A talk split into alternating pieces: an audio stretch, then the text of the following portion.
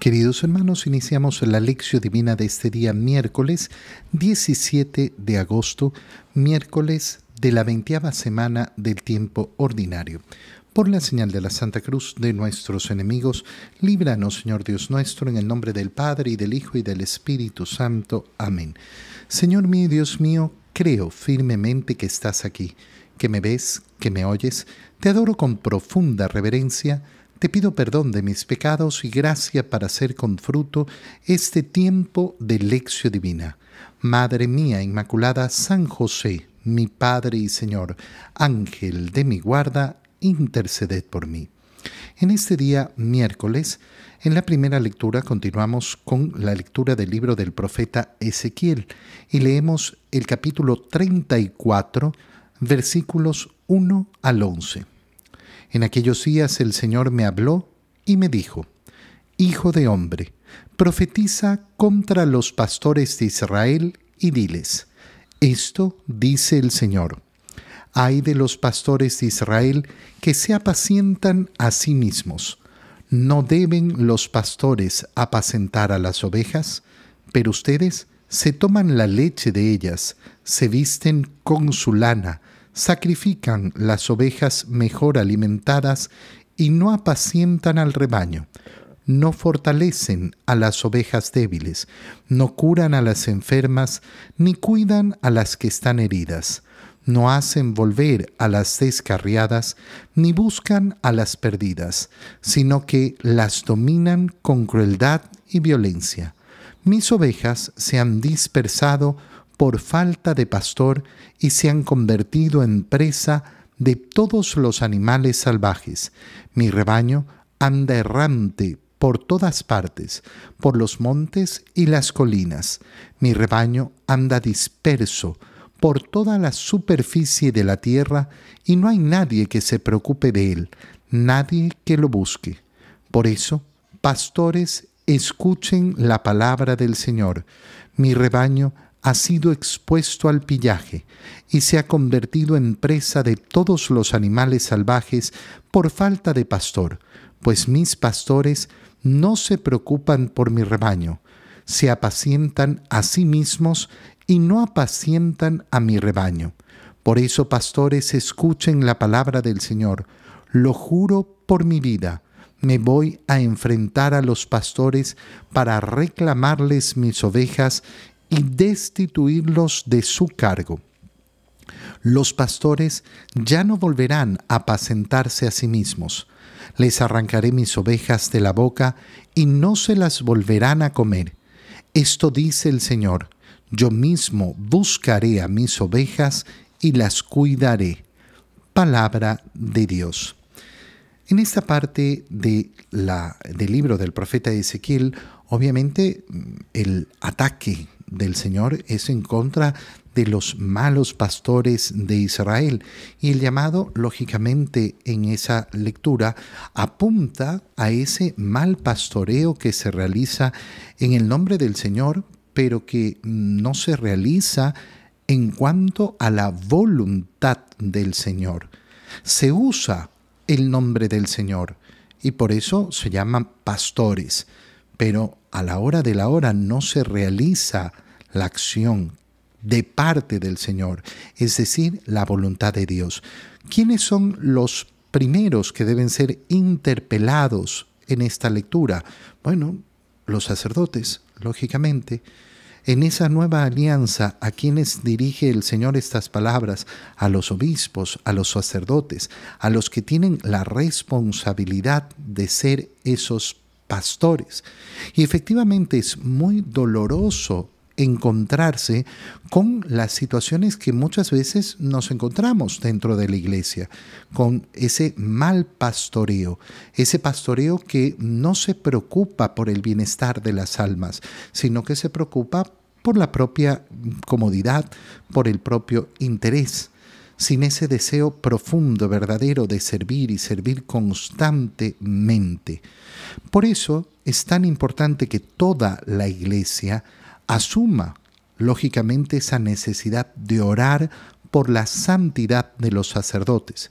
Es verdad que, como dice al final la lectura, por eso enviaré al verdadero pastor. Y por eso hay un solo pastor. Y por eso nosotros sabemos que nuestra fe no debe depender de ningún hombre, de ninguno. Y siempre estar recordando las palabras del Señor. Maldito el hombre que confía en el hombre. A mí el pecado de ninguno me puede alejar del Señor. A mí el pecado de ningún sacerdote, de ningún obispo, ninguna actitud de nadie me va a alejar de la gracia del Señor. Yo no voy a pegar mi corazón a un hombre. Mi corazón le pertenece al Señor. Pero es lógico que muchas almas se pueden sentir alejadas, rechazadas por un mal pastoreo. Y entonces tenemos que pedir santidad, santidad de nuestros pastores, la santidad de nuestros sacerdotes. Yo no puedo estar tranquilo como miembro de la iglesia y no tener en mi oración constante esa petición. Danos, Señor, sacerdotes santos. Tiene, tiene que ser una preocupación que la asumo, que la asumo como mi responsabilidad, como mía, como un deseo ardiente de mi corazón, que efectivamente hayan los pastores que la iglesia necesita, que tengamos los obispos que necesitamos, que tengamos los sacerdotes que necesitamos, que no piensen en su propio interés, sino verdaderamente en transmitir la palabra del Señor. Ahora, hay que analizar también que estas palabras no son dedicadas solo a los sacerdotes, porque en la nueva alianza no se trata de tener simplemente a los sacerdotes, ah, pero es que el cura no hace. No, no, porque la misión, la misión es extensiva a todos los bautizados. Todos estamos llamados a configurarnos, es decir, a imitar, a hacernos una sola cosa con Cristo, que es el único pastor. Y por tanto, en esa condición, cada uno, cada uno de los bautizados tiene una misión de pastorear. Lógicamente esta misión se ve con claridad cuando una persona es llamada y acude al llamado y acepta el llamado para participar de labores específicas en el pastoreo, en las diferentes pastorales. Yo soy miembro del equipo litúrgico. Bueno, mi forma de actuar, mi forma de ser, mi forma de comportarme con los demás, ¿va a ayudar o no va a ayudar a ese pastoreo? A traer las almas para llevar el rebaño del Señor, no el mío. Yo soy un catequista. Bueno, exactamente lo mismo. Tengo una responsabilidad de pastorear.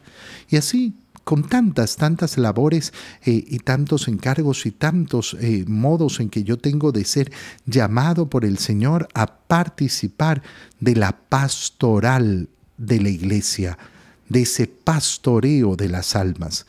Pero no nos olvidemos que yo también mm, tengo eh, a cargo a quien el Señor me ha puesto. Estoy pensando específicamente en el pastoreo que tienen que realizar los padres de familia. Son pastores. Claro, a veces eh, los papás se olvidan de esa misión de ser pastores. Yo, yo como pastor tengo que llevar a mi familia, tengo que guiar a mi rebaño. Y aquí tenemos un problema terrible. Oye, que Qué, triste es cuando uno le tiene que decir a un niño, oye, ¿y por qué no vienes a mí? Es que mis papás no me traen. Y tú le dices, sí, bueno, mira ese papá. Ese papá que está haciendo, está siendo un mal pastor, no está guiando a su familia. Piensa, por ejemplo, en esos ejemplos desagradables donde el que tiene que ser cabeza del hogar arrastra los pies para ir el domingo a Pisa. Ay, aquí me trae mi esposa. Qué terrible, pues esa es la cabeza, ese es el pastor, el que tenía que liderar a ese rebaño, el que tenía que llevarlo. Y entonces vemos también una situación sumamente penosa ahí. Y finalmente darnos cuenta que en todo ambiente en el que nos encontramos, como hijos de Dios, como hermanos de Cristo, como seguidores de Jesús, estamos llamados a pastorear. Eso es en el trabajo también, en el estudio, eh, con mis compañeros, con toda persona que está a mi lado, con toda persona que está cerca de mí, yo también tengo una misión de pastorear. En el Evangelio, continuando con la lectura del Evangelio de San Mateo, leemos el capítulo 20, versículos 1 al 16. En aquel tiempo Jesús dijo a sus discípulos esta parábola. El reino de los cielos es semejante a un propietario que al amanecer salió a contratar trabajadores para su viña. Después de quedar con ellos en pagarles un denario por día, los mandó a su viña. Salió otra vez a media mañana. Vio a unos que estaban ociosos en la plaza y les dijo, Vayan también ustedes a mi viña y les pagaré lo que sea justo. Salió de nuevo a mediodía y a media tarde e hizo lo mismo. Por último, salió también al caer la tarde y encontró todavía a otros que estaban en la plaza y les dijo, ¿por qué han estado aquí todo el día sin trabajar? Ellos le respondieron, porque nadie nos ha contratado. Él les dijo, vayan también ustedes a mi viña. Al atardecer, el dueño de la viña le dijo a su administrador, llama a los trabajadores y págales su jornal, comenzando por los últimos hasta que llegues a los primeros. Se acercaron pues los que habían llegado al caer la tarde y recibieron un denario cada uno. Cuando les llegó su turno a los primeros, creyeron que recibirían más, pero también ellos recibieron un denario cada uno. Al recibirlo comenzaron a reclamarle al propietario diciéndole, esos que llegaron al último solo trabajaron una hora, y sin embargo les pagas lo mismo que a nosotros, que, que soportamos el peso del día y del calor. Pero él respondió a uno de ellos, Amigo, yo no te hago ninguna injusticia. ¿Acaso no quedamos en que te pagaría un denario? Toma pues lo tuyo y vete. Yo quiero darle al que llegó al último lo mismo que a ti. ¿Qué no puedo hacer con lo mío lo que yo quiero? ¿O vas a tenerme rencor porque yo soy bueno? De igual manera los últimos serán los primeros y los primeros los últimos. Palabra del Señor. Es un bellísimo evangelio el que acabamos de leer, donde en primer lugar se nos muestra justamente eh, eso que estábamos hablando del pastoreo, de ese ser pastores, de tener una misión, de tener un trabajo en la evangelización, en la misión de la iglesia. ¿Quiénes son los llamados? Todos. El Señor llama todo el tiempo, a toda hora. El Señor sale constantemente a buscar trabajadores para su viña. Si yo soy de aquellos que nunca me he sentido llamado, no, yo no participo en ningún grupo, no, yo no participo en ningún movimiento, no, yo no participo en ninguna actividad, yo voy a misa el domingo. Hermano mío, no es porque el Señor no te haya llamado, es porque nunca has querido responder. Nada más. Hay que ser muy claro en la vida. ¿eh? Hay que ser muy claro. Cuando uno mira a los otros, otros son catequistas, otros son los del equipo litúrgico, otros están en la caridad de la iglesia, otros trabajan con los matrimonios, otros trabajan con los jóvenes. Y tú, no, yo no, en nada. ¿Por qué? ¿Por qué? Ay, a mí no, no, no, me, han, no me han llamado. No, no, mira, si el llamado es constante, el Señor sale en la mañana, sale a media mañana, sale al mediodía, sale a media tarde y sale cuando falta solo una hora para acabar la jornada de trabajo. El Señor está buscando y llamando a todos siempre. Y de hecho les pregunta a los últimos, ¿por qué han estado aquí todo el día sin trabajar? No, nadie nos ha contratado. Yo los contrato. El Señor está llamando. Otra manera de profundizar en esta idea es darnos cuenta de cómo el Señor está dando oportunidad para que nos convirtamos en todo momento. Hay algunas personas que el Señor las ha llamado temprano en su edad y efectivamente han aceptado ese llamado del Señor y por eso trabajan a lo largo de todo el jornal, de toda la jornada de trabajo, que significa a lo largo de toda la vida. Pero hay otros que llegan después y que llegan a veces a última hora cuando ya falta poquito. El Señor siempre está abierto a dar la posibilidad de la conversión. Lo que hay es que abrir el corazón. Pero el Señor siempre está llamando, siempre está llamando y por eso nunca podemos asumir, no, esta persona ya no, no, no tiene vuelta, esta, este nunca, nunca se convertirá, nunca se acercará al Señor, nunca. No, eso no existe. Eso no existe de ninguna manera.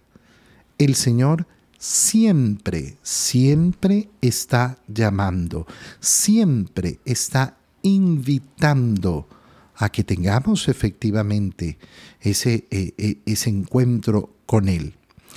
Ahora, ¿qué es lo que promete el Señor? El Señor ha prometido un denario.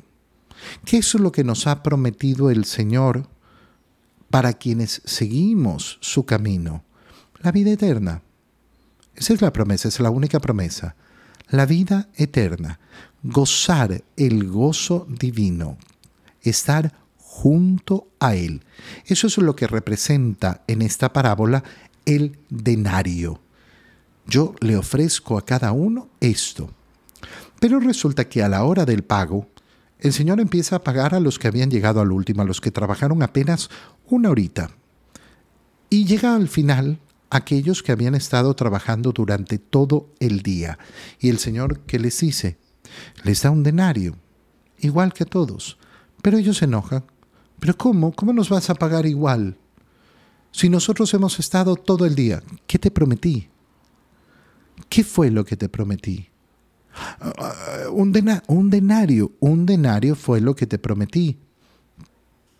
Pero ¿y por qué le das al otro que trabajó poquito? Porque me da la gana porque me da la gana. Yo con lo mío hago lo que quiero. Qué preciosas son esas palabras.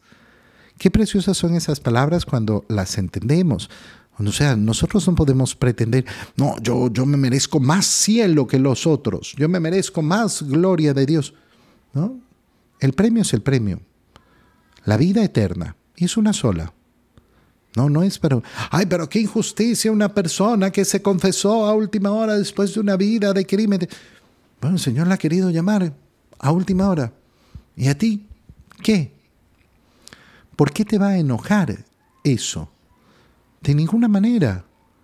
De ninguna manera, si el Señor lo ha querido llamar a última hora y va a recibir la misma gloria que tú en el cielo, bendito sea Dios. Bendito y alabado sea Dios. Glorificado sea el Señor por su inmensa bondad. No tenemos por qué pretender otra cosa. Mira, eh, yo pensé que esto era tan claro y tan evidente, pero me he topado con muchas personas. Es que no me parece justo. Y es que, mira, lo que a ti te parece importa muy poco, ¿eh? Importa muy poco. ¿Cuándo te lo vas a meter en la cabeza? Tu opinión importa muy poco. ¿Por qué? Porque el paraíso no te pertenece, le pertenece al Señor y lo da a quien quiere, al que Él quiere. ¿Por qué vas a poner tú las leyes?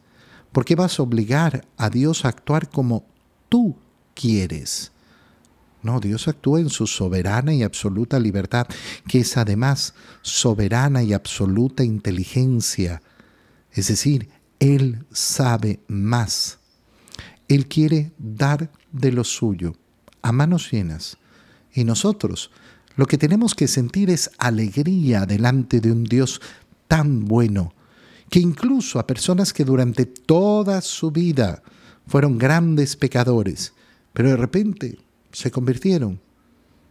Gracias Señor. Gracias Señor por tener el corazón abierto para ellos. Te doy gracias, Dios mío, por los buenos propósitos, afectos e inspiraciones que me has comunicado en este tiempo de lección divina.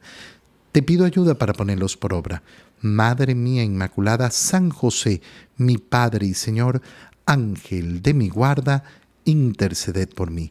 María, Madre de la Iglesia, ruega por nosotros. Queridos hermanos,